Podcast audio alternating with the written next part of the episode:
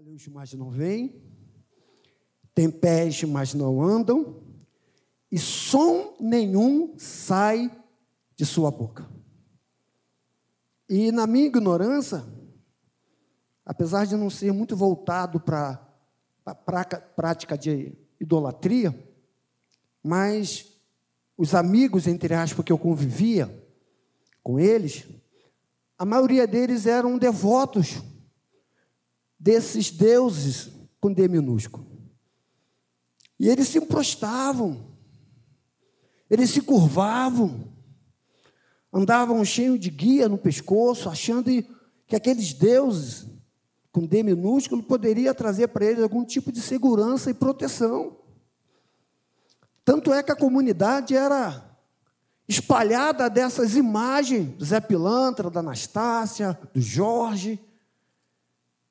Mas em contrapartida, na contramão disso tudo, estava eu lá. E tinha ganho da minha mãe um Novo Testamento, porque a minha mãe foi uma mulher que sempre foi do contra, sempre batalhou para que eu não pudesse entrar por esse caminho do crime, do tráfico. Tanto é que ela se esforçava o máximo para poder nos dar, dentro da sua possibilidade, o melhor que ela tinha. Lavando roupa para fora, trabalhando como doméstica, fazendo faxina. Mas a Bíblia diz que há caminho que ao homem parece bom, mas o final dele é final de morte. E foi justamente esse caminho que eu escolhi para mim.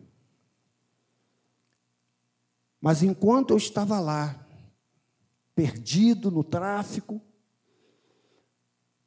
me sentindo dono da cocada preta, porque pensa no negão cheio de vontade, cheio de marra, não era muito marrento, aquele bandido ruim, de fazer ruindade, mas cheio de cordão, uma vida toda desregrada, uma... e lá, muito dinheiro, muita farra, muita mulher, muito tudo, irmãos. E Deus me deu um livramento, por ter, em contrapartida, existia uma mulher que estava aos pés do Senhor, lá na Maranata, da 28 de setembro. É. Depois ela saiu da 28 de setembro, foi para Tijuca clamar a Deus pela minha vida e Deus me dando livramento de morte naquele lugar. Que não foram poucos, mas não foram muitos livramentos de morte. Mas a Bíblia diz que a oração do justo vale muito em seus efeitos. E Deus me arrancou com raiz e tudo daquele lugar. Porque eu dizia na minha ignorância que só sairia daquele lugar enrolado no lençol. Essas eram minhas palavras quando a minha mãe vinha me confrontar.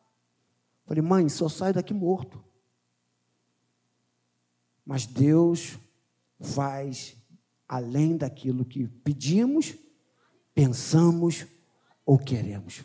Por isso que Ele é Deus. E Deus fez isso, me arrancou de lá. E o mais lindo é que Deus fez muito mais que minha mãe imaginava. Deus não só arrancou o seu filho, mas arrancou a sua nora. Arrancou a mãe da nora. Arrancou o neto. E hoje eu tenho a felicidade de poder dizer que eu e a minha casa servimos ao Senhor. Amém, irmãos? É, é, mas eu vou chegar lá. Você está ligado, meu pastor? Eu quero apresentar para vocês a esposa, a sogra, os filhos não estão aqui, mas quero chamar minha esposa, Ana Cristina.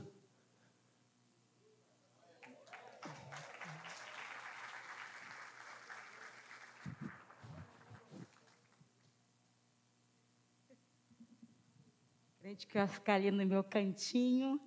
É rapidinho por causa do tempo, né, gente? Deus abençoe os irmãos, amém? Amém, gente? Glória a Jesus. Eu estava sentadinha ali, o interessante é que eu estava agradecendo também ao Senhor pela vida do Estevão. Irmãos, nós somos apaixonados por esse jovem. Às vezes a gente assim não valoriza o que está perto, né? É necessário Jesus trazer um povo de fora para poder trazer a memória do povo que aquilo ali é um milagre ambulante. Então, se porventura você passou por aquelas portas precisando de um milagre, foca naquele jovem ali, que o Senhor vai renovar, avivar a sua fé. Amém? E em contrapartida dentro do nosso testemunho, eu falei, Senhor, o que tu queres que eu fale se eu tiver uma breve oportunidade? Eu sou apaixonada por aquela passagem que fala do endemoniado de Gadara mas eu não estou entendendo o que, que você está querendo dizer. Vou trazer a tua memória. Aquele homem, ele estava totalmente desacreditado pela sociedade. Ele mendigava, ele estava totalmente acorrentado, porque ele estava totalmente endemoniado. Mas quando a mão do Senhor alcançou aquele homem, todo aquele povo ali naquele lugar que não dava nada por aquele homem, puderam constatar e ver o que o nosso Deus pode fazer. E o nosso Deus, ele faz infinitamente mais, porque operando ele ninguém impedirá. E hoje eu posso verdadeiramente dizer que eu sou liberta pelo sangue de Jesus muito mais além, por misericórdia, fazendo a obra do Senhor com meu esposo. Então, contempla esse testemunho vivo do poder de Deus. Não duvide, porque o Senhor vai te surpreender, porque Ele vai entrar no ambiente, porque Ele quer impactar. E para impactar, tornar o teu impossível possível, é só o Senhor que pode fazer. Deus abençoe a tua vida em nome de Jesus. Interessante, irmãos, que o Senhor nos alcançou, me alcançou primeiro. Eu quero dizer que toda desobediência tem um preço, irmãos. Toda desobediência tem um preço. Principalmente quando o papai, quando a mamãe fala para o filho, não faz. E a gente desobedece e faz. Quando o papai e a mamãe falam, não namore esse rapaz porque ele não é para você. E a gente desobedece e namora não vai em determinado lugar. E a gente desobedece e vai. E as coisas acontecem. Porque toda desobediência tem um preço. E eu tive que pagar meu preço. E o Senhor me chamou primeiro, me resgatou, e através da minha vida, meu, da, da mudança que Deus fez na minha vida, Deus alcançou a minha esposa. Ela precisava ver primeiro uma transformação de vida na minha vida. E aí nós começamos a caminhar, não éramos casados, casamos, os irmãos da Maranata de Irajá nos ajudaram, casamos, nos batizamos juntos, descemos as águas juntos, mas nós tínhamos um alvo, tínhamos um propósito, que era minha sogra. Pensa numa mulher farrista, arteira, bagunceira. Pensa, irmãos. Pensou? Agora multiplica em dois. Uma mulher que cheirava cocaína, mulher de assaltante, de traficante, sambista, fumava, irmão, tudo que não prestava. E ela saía lá do Andaraí para nos visitar em Anchieta, em Parque Anchieta. E nós, e nós, com todo carinho, abraçávamos nossa sogra. Nunca questionamos o que ela fazia, porque a gente sabia o que Deus tinha feito na nossa vida. Mas interessante que todas as vezes que ela vinha do Andaraí, ela pegava o ônibus, passava ali pela Avenida Brasil, ali em Parada de Lucas, perto da Dig, Dig, Dig Vig, né? É, tem um letreiro ali, agora está até meio apagado, Salmo 37, verso 5.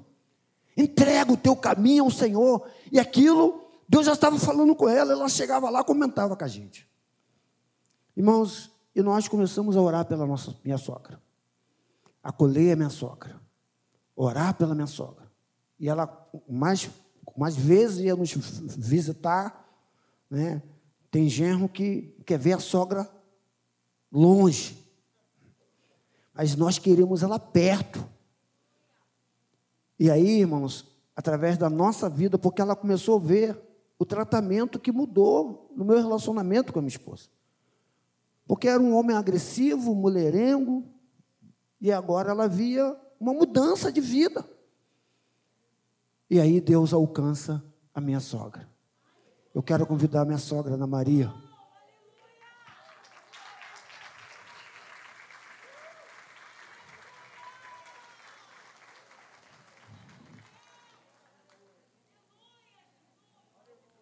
Só teve uma coisa que Deus preservou foi a voz.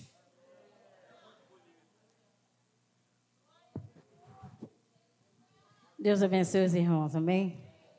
Eu glorifico muito a Deus, eu agradeço a Deus todo dia, porque da onde Ele me tirou, eu não quero voltar nunca mais. Vamos combinar que eu costumo dizer assim, que se eu soubesse que servir a Deus era tão bom, eu já tinha servido há mais tempo.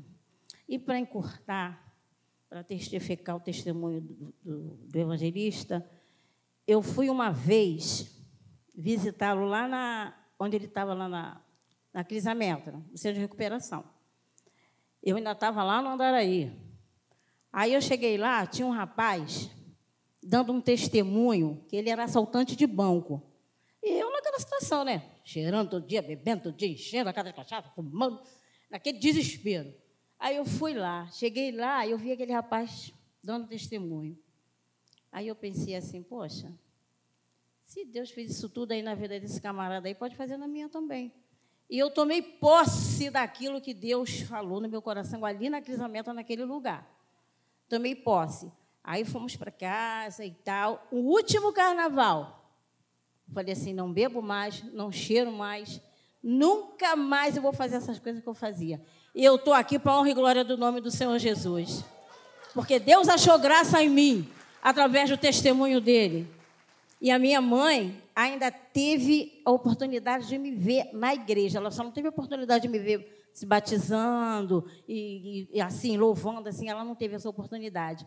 Mas ela ainda teve a oportunidade de me ver na igreja, porque eu dizia, eu dizia para todo mundo, qualquer um pode me ver com a cara torta, com a boca torta, com a língua enrolada, querendo comer a orelha, menos a minha mãe. Menos a minha mãe. E a minha mãe, quando ela descobriu que eu, que eu cheirava cocaína, que eu bebia, que eu fazia essas coisas todas, já estava perto dela partir. Mas eu glorifico a Deus, porque Deus achou graça em mim, eu estou aqui até hoje para a glória do Senhor. Amém? Deus abençoe. Aleluia. Abra a sua Bíblia, querido. E para ratificar que Deus já está falando conosco. A mensagem de hoje, irmãos, que Deus colocou no meu coração para compartilhar com vocês, está registrado lá no segundo livro de Reis, capítulo 4, do verso 8 em diante. E o tema dessa mensagem é atitude. Atitude. E aí eu fui procurar o significado da palavra atitude. O significado da palavra atitude é a maneira de se comportar, de agir ou reagir, motivado por uma disposição interna ou por uma circunstância. vou repetir para você. Atitude é a maneira de se comportar, agir ou reagir, motivado por uma disposição interna ou por uma circunstância. Segundo Reis 4, vai narrar a história de uma mulher. Verso de número 8 diz assim: Certo dia, passou Eliseu em Sunem, onde se achava uma mulher rica, a qual o constrangeu a comer pão. Daí, todas as vezes que passava por lá, entrava para comer. Verso de número 9. Ela disse ao seu marido: Vejo que este que passa sempre por nós é santo homem de Deus. 10. Faça-lhe, pois, em cima um pequeno quarto, obra de pedreiro, e ponhamos nele uma cama, uma mesa. 11.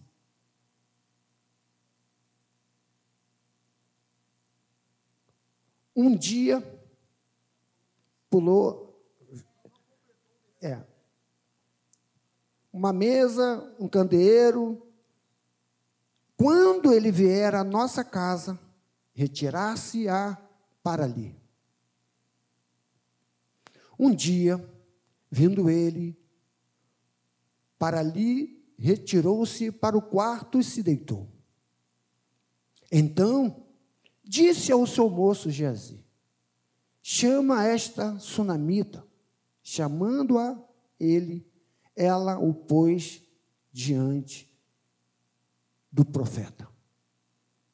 Esse disse ao seu moço: Dize-lhes, o que tu nos tens tratado com muita abnegação, que há de fazer por ti?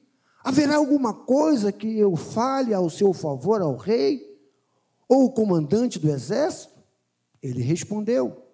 Ela respondeu: Habito no meio do meu povo. Então disse o profeta: O que há de se fazer por ela? Jazi respondeu: Ora, ela não tem filho, e seu marido é velho. Disse Eliseu: Chama, chamando-a, ela se pôs à porta. E disse-lhe o profeta: Por este tempo, daqui a um ano, abraçará um filho. Ela disse: Não, meu senhor, homem de Deus, não mentais a tua serva. Concebeu a mulher e deu à luz a um filho no tempo determinado, quando se fez um ano, segundo Eliseu lhe dissera. Curve sua cabeça. Deus, nós queremos continuar exaltando o teu nome, porque tu és o único digno de toda honra e glória. Tu és o único adorado, exaltado neste lugar. Por isso, ó Deus, continua a falar com o teu povo, continua, ó Deus, palestrar conosco, Senhor. Tu já tens falado através das canções, meu Deus, dos testemunhos, mas estamos diante da tua palavra viva, eficaz. Meu Deus, continua falando, tratando. Fala, Senhor, particularmente, individualmente, mas também fala de maneira coletiva conosco neste lugar. Porque nós queremos sair daqui, Senhor, dizendo que verdadeiramente o Senhor falou comigo naquele lugar. Pois assim nós oramos em nome de Jesus. Irmãos, eu fiquei apaixonado por essa história.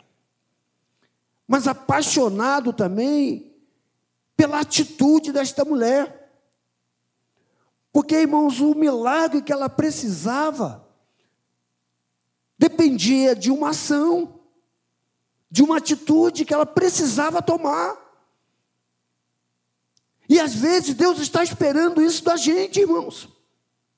Não que Ele não seja soberano, não é que Ele não seja capaz de fazer, porque a Bíblia diz que a palavra ainda nem chegou em meus lábios, e Ele já sabe o que vamos falar com Ele, mas às vezes Deus espera isso de nós.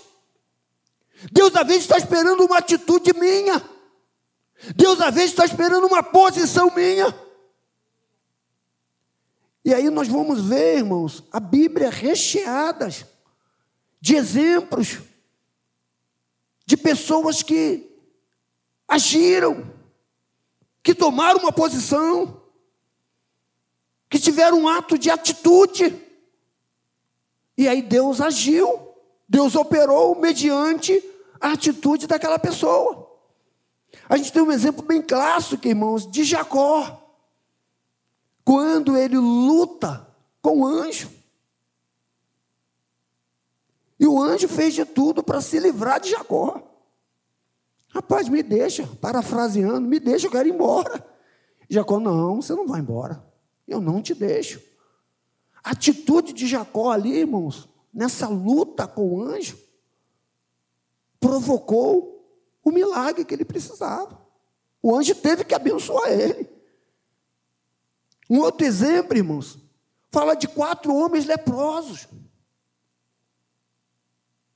que tiveram que tomar uma atitude. Aonde eles estavam, havia uma fome.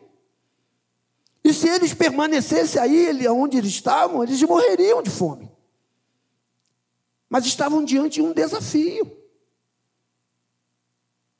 E eles confabularam e chegaram a uma conclusão dizendo: Ó, se ficarmos aqui, vamos morrer. Vamos até o arraial dos Sírios. Vamos invadir o arraial dos Sírios. Se ele nos deixar viver, viveremos. Mas se ele nos matarem, morreremos. Eles tiveram que tomar uma atitude, irmãos. E a atitude foi ir até o arraial. E essa atitude de ir até o arraial dos sírios, a Bíblia diz, está registrado lá para depois de você é, meditar. Segundo Reis 7, 3 a 8, diz que quando eles chegaram na entrada do arraial, Deus fez ouvir aqueles exércitos ouvir um barulho de carro, de cavalo, de carruagem, e eles fugiram apavorados, deixaram tudo para trás. Mas se esses quatro homens ficassem onde eles estavam, se eles não tivessem a atitude de ir até lá, será que o milagre teria acontecido? Mas a atitude daqueles homens fez com que Deus o abençoasse. E aí, irmão, trazendo para a história dessa mulher, o segundo reis, que nós acabamos de ler, essa mulher de Sunem, da cidade de Sunem, mais conhecida como Sunamita, porque nem o nome dela nós temos conhecimento, só a sua cidade, Sunem, Sunamita. Um exemplo dessa mulher, irmãos, eu até escrevi aqui, a cidade ficava entre Samaria e o Monte Carmelo, onde habitava o profeta Eliseu. E essa sunamita, irmãos, diz que ela era uma mulher sábia, generosa, inteligente e rica. Olha as qualidades dessa mulher. Rica, sábia, generosa e inteligente. E aí eu fui ver, irmãos, porque o, porque o significado dessas qualificações. Porque essa mulher era tão sábia, tão inteligente, tão generosa. Primeiro, que ela não tinha dever nenhum, obrigação nenhuma de construir quarto nenhum para o profeta. Mas a generosidade dessa mulher fez com que ela construísse um aposento para ele. Ela foi generosa com aquele profeta. E o que me chama a atenção, irmãos, é o que veio depois disso. As suas atitudes. Porque o texto vai dizer que certa vez, depois que a criança já estava com uma certa idade, essa criança é conduzida para o pai, para o seu o serviço do pai.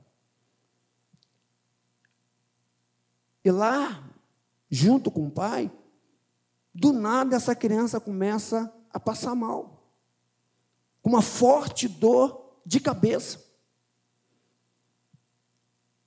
E o pai o que, que faz? Vê o desespero do filho, com dor de cabeça. Normalmente, nós, como pai, agimos assim, não generalizando, né? mas se passa mal, a gente transfere logo a responsabilidade para a mãe. A gente fica até um certo ponto. Eu tenho lá meu netinho lá, vou ficar com ele até um certo ponto, mas depois eu passo para a Cristina. Cristina, segura a bola. Né? Fez a caquinha, Cristina, é contigo. E aqui o pai fez a mesma coisa, o filho passa mal, olha, leva para sua mãe, leva para a mãe dele. Então, pegaram a criança e levaram a criança para os cuidados da mãe. E a mãe recebe aquela criança com fortes dores. E aí vem a primeira atitude dessa mulher. A inteligência dessa mulher. Porque ela tinha tudo, irmãos. Para falar, não, negativo. Cadê o pai dele? Ele saiu daqui bem. O que, que fizeram com essa criança? Ela podia ter questionado. O que, que aconteceu? Mas a Bíblia diz que ela recebe a criança, põe a criança em seu colo, e para piorar a situação, irmãos, a criança morre. Imagina a cena. Imagine você deixando teu filho passear com alguém, aos cuidados de alguém, e daqui a pouco teu filho volta, a tua filha volta passando mal e a tua filha morre nos teus braços. Aquela mulher era para ter entrado em desespero, irmãos. Mas a atitude daquela mulher foi o seguinte: ela pega a criança morta, vai até o aposento do profeta, deita a criança na cama do profeta. E aí, irmãos, ela vai de encontro ao profeta. Mas aí ela é interrogada pelo seu próprio marido, dizendo: Tu vai aonde? Onde tu vais? Ela vou ter com o profeta, mas não é sábado. O que, que você vai fazer lá? Vai tudo bem contigo? Vai tudo bem com o menino? Talvez era deixa, irmãos, se ela tivesse na carne para despejar no marido toda a sua ira. Você é o culpado. Alguma coisa você fez com essa criança. Você não tomou conta, você foi um responsável. Talvez se fosse um de nós, era tudo que a gente esperava. Era deixa a gente queria para poder despejar toda a nossa ira. Mas a resposta para aquela mulher, para o seu marido, foi quando ele pergunta se ia tudo bem com ela, se ia tudo bem com o menino. A resposta dela foi o seguinte: vai tudo bem. E aí, irmãos, essa mulher pega o seu empregado. E é interessante, irmãos, que eu até escrevi aqui atitude de controlar a carne. Pois o filho saiu bem de casa e voltou doente. E para piorar, a criança morre. Qual seria a nossa atitude diante de um quadro desse? Segunda atitude dessa mulher, controle emocional. O primeiro foi o controle da carne, ela controlou a carne, ela não deu lugar à carne, de ira. E agora a segunda atitude dessa mulher foi o controle emocional. A fé e a confiança dessa mulher. Porque ela deita o menino no altar, na quarto do profeta. E aí eu fiquei me perguntando, por que, que essa mulher pega uma criança morta, coloca essa criança morta no quarto, na cama do profeta. Porque ela sabia que naquele quarto, irmãos, era lugar de oração. Porque com certeza onde ela morava, ela ouvia o profeta orando. Então o que eu tenho que aprender com isso, irmãos? Eu preciso levar os meus problemas para o altar da oração. É no altar de oração, irmãos. Às vezes a gente pega os nossos problemas e quer levar para tantos outros lugares, que não vai trazer solução. Eu preciso levar os meus problemas para o altar da oração. Eu estava até compartilhando com o irmão que fui pregar na igreja dele, meu filho na fé. E ele falando, o pastor reclamando, que a oração, Cada culto está esvaziando mais. Os cultos de orações, irmãos, passou a ser os cultos menos frequentados. Porque as pessoas não querem orar. Mas essa mulher deita a criança morta no altar, na cama do profeta. E aí o que me chama a atenção, irmãos, que ela fecha a porta, pega o seu empregado e vai em encontro do profeta.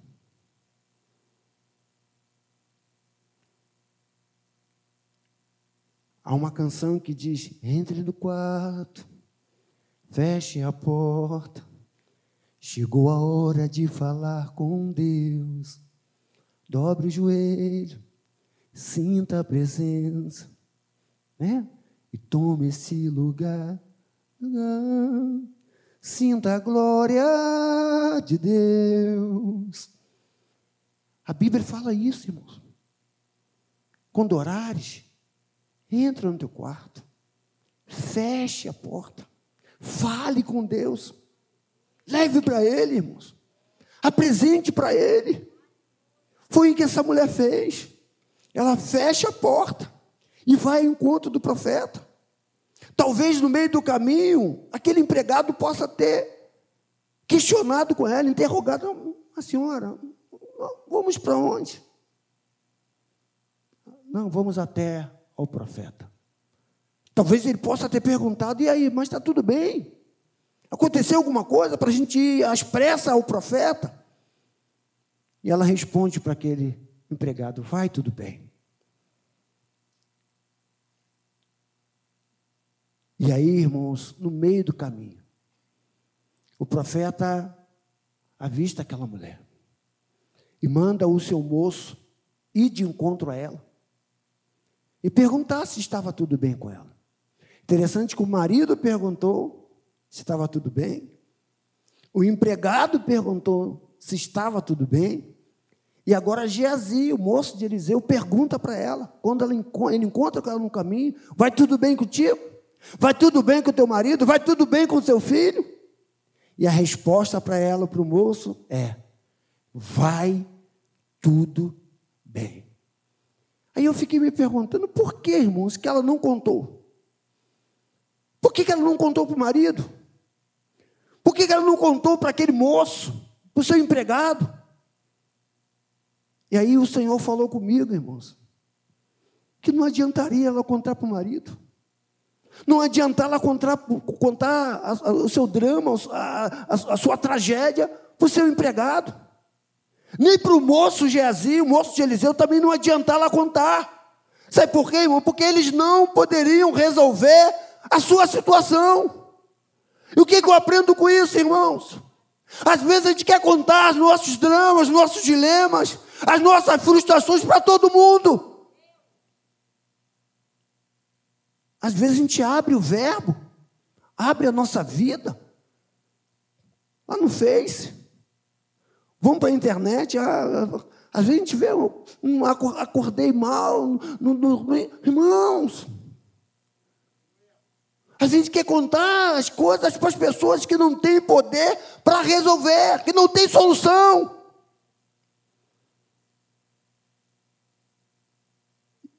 Eu aprendo, irmãos, com com um moço chamado Neemias, que quando ele decide reconstruir os muros, as portas de Jerusalém, ele tem um particular com Deus. E Deus manda ele não declarar nada a ninguém o que Deus havia posto no seu coração. Ah, evangelista, então não posso contar? Eu não tenho que ter confiança nos meus pastores? Não tenho que ter confiança no meu amigo? Não, nem tudo a gente conta. Irmãos, eu aprendi isso. Se você tem um projeto, se você tem um. um pro... Irmãos, espera Deus concretizar. Não sai contando. Tem pessoas que a coisa nem aconteceu, mas ela já quer se antecipar, contar para todo mundo. Ah, Deus, não, irmãos, espera a coisa acontecer. E Neemias falou: Não declarei nada a ninguém aquilo que Deus havia colocado no meu coração. Então eu entendi, irmãos, que essa moça, essa mulher sunamita, por isso que ela não contou para o marido. Tem coisa, irmãos, que é segredo nosso com Deus. E eu só vou compartilhar com quem tem condições de resolver. Porque é só mais um para tomar conhecimento da minha, da, minha, da minha história. E às vezes, irmãos, as pessoas ouvem e ainda espalham segredo. Então essa mulher tem essa atitude. Mas o que me chama a atenção, irmãos, que quando o profeta vai ter com essa mulher, aí sim, diante do profeta, ela abre o seu coração para ele. Aí ela despeja diante do profeta toda a sua amargura de alma. Ela começa a dizer para ele: Porventura, eu te pedi algum filho? Eu te pedi algum filho? E ela começa a rasgar o seu coração diante do profeta. E aí, a ponto do moço Geazi querer tirá-la da presença do profeta. E ele diz para não deixa, deixai-a. Porque o Senhor nos encobriu, ela está amargurada.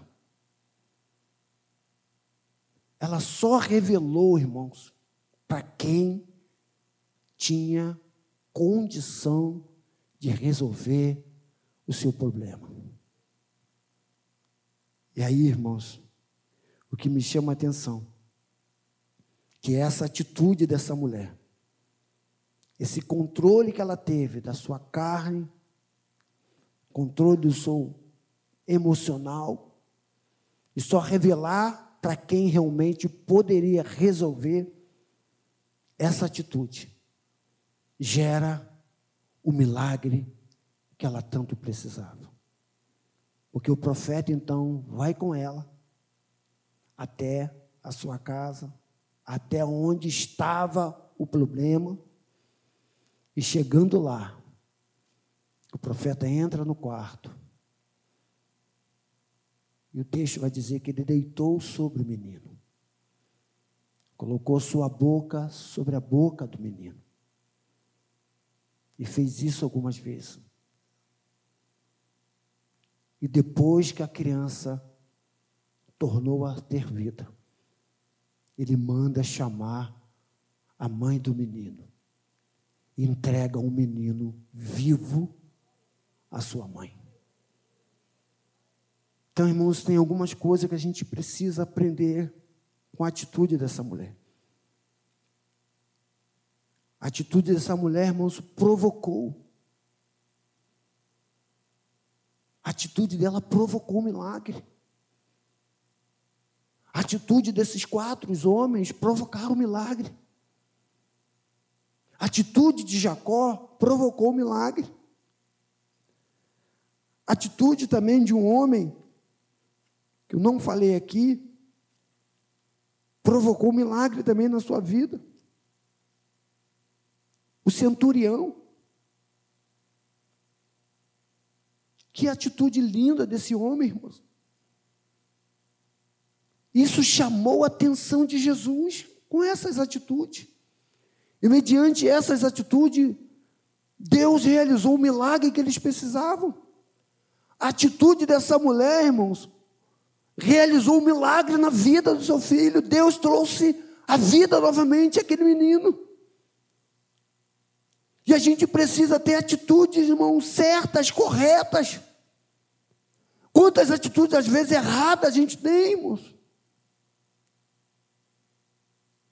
Tem um exemplo clássico de uma atitude errada foi de Saul. Que não esperou Samuel para oferecer o sacrifício. Uma atitude errada. Que com essa atitude errada, irmãos, Deus rejeitou o seu reinado. Tudo porque ele não teve paciência de esperar um pouquinho. Quantas vezes, irmãos, essa atitude de não querer esperar, irmãos, não está demorando demais, vou embora. Ah, Deus falou que ia fazer, não fez até agora, não, desisto. Eu tenho alguns irmãos que hoje são meus filhos na fé, alguns deles foram da primeira formação do labaredo. A maioria deles, Deus levantou com o ministério pastoral. E tudo pessoas que caminharam conosco. E hoje eles me têm como pai na fé deles. Hoje eu tenho o pastor Nelson, da Igreja Batista, lá de Laranjeira. Tem o pastor Paulinho, pastor Paulo, lá em Vaz, Vaz Lobo. Pastor Wallace, tudo fruto da Maranata, irmãos, que hoje é pastor de uma igreja também em Vaz Lobo. Pastor Irinaldo, Oswaldo Cruz. E algumas vezes eu fui questionado, irmãos, do porquê que eu ainda está na Maranata. E algumas vezes eu fui até criticado, irmãos. Nós ajudávamos no início da nossa caminhada uma irmã, ela tinha um trabalho lá em, em Pavão, em Pavãozinho. E o sonho de consumo daquela irmã, se eu posso dizer isso, é que eu fosse congregar lá. E ela vira e mexe, jogava uma letrinha para mim. Meu irmão, quando é que você vai vir para cá? Vem para cá, irmão. E eu sempre me esquivando daqui, dali. Não, irmão, vamos orar, deixa Deus agir.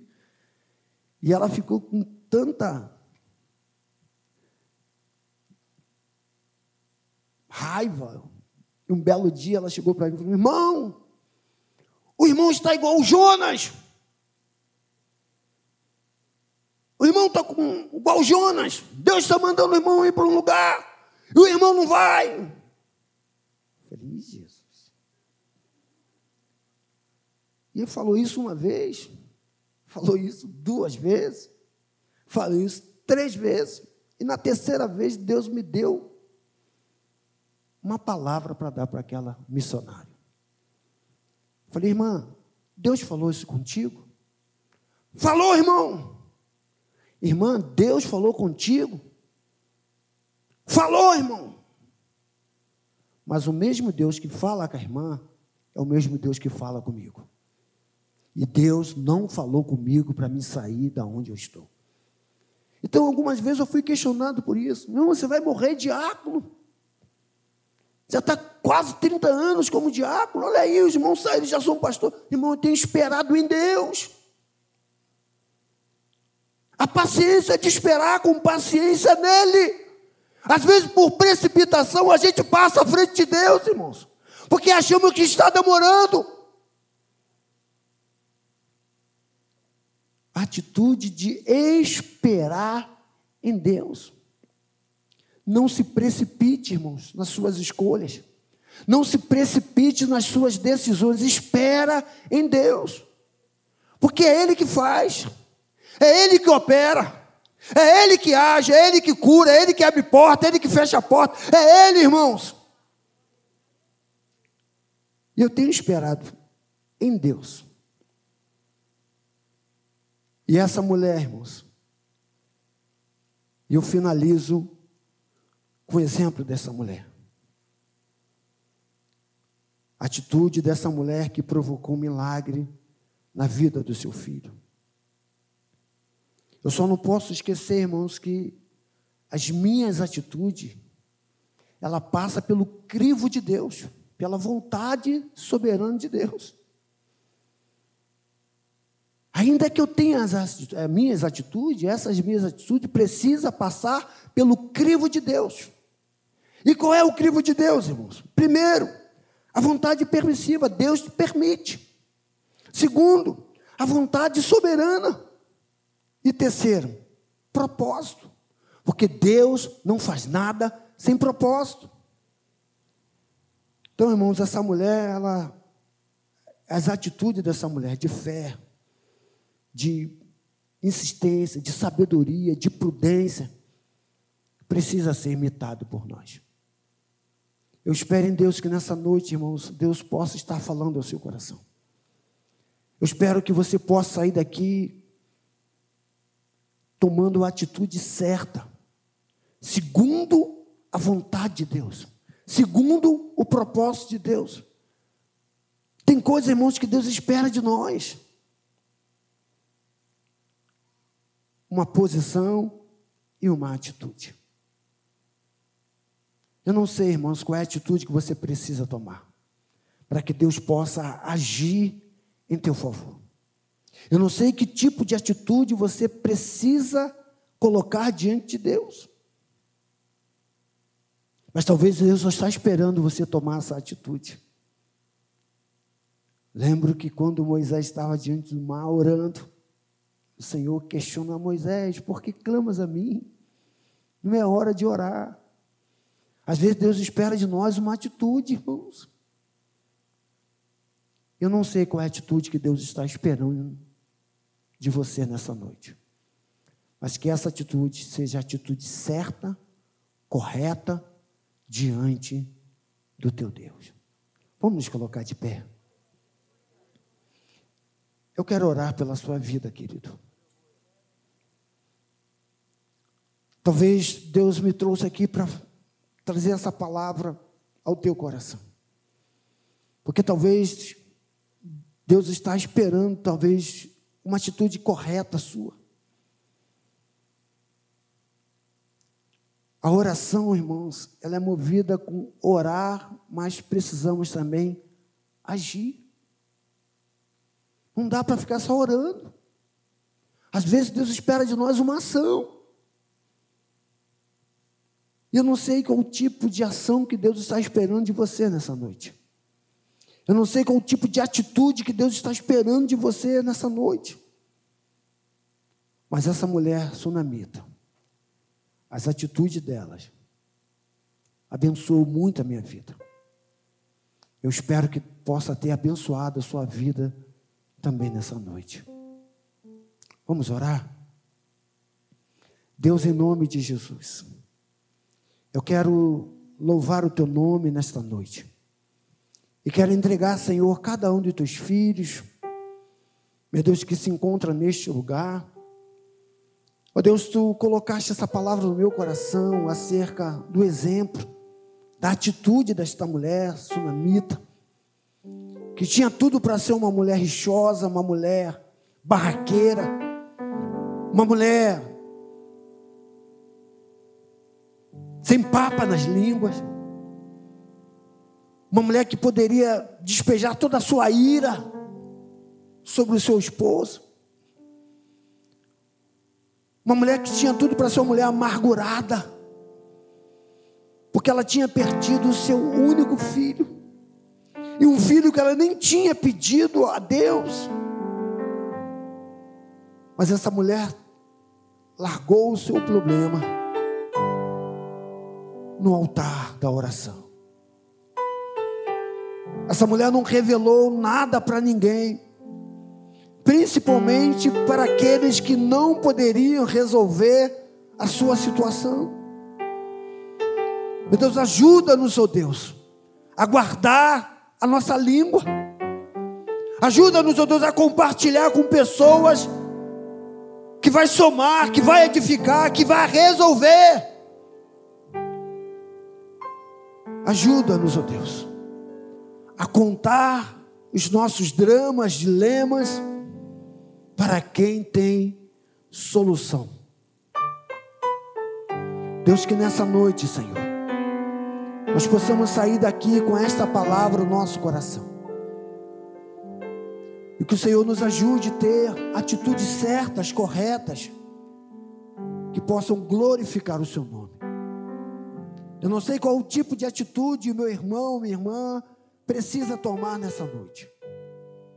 Mas que essa atitude sua, de acordo com a vontade, com a soberania, com o propósito de Deus, possa manifestar a glória de Deus na sua vida.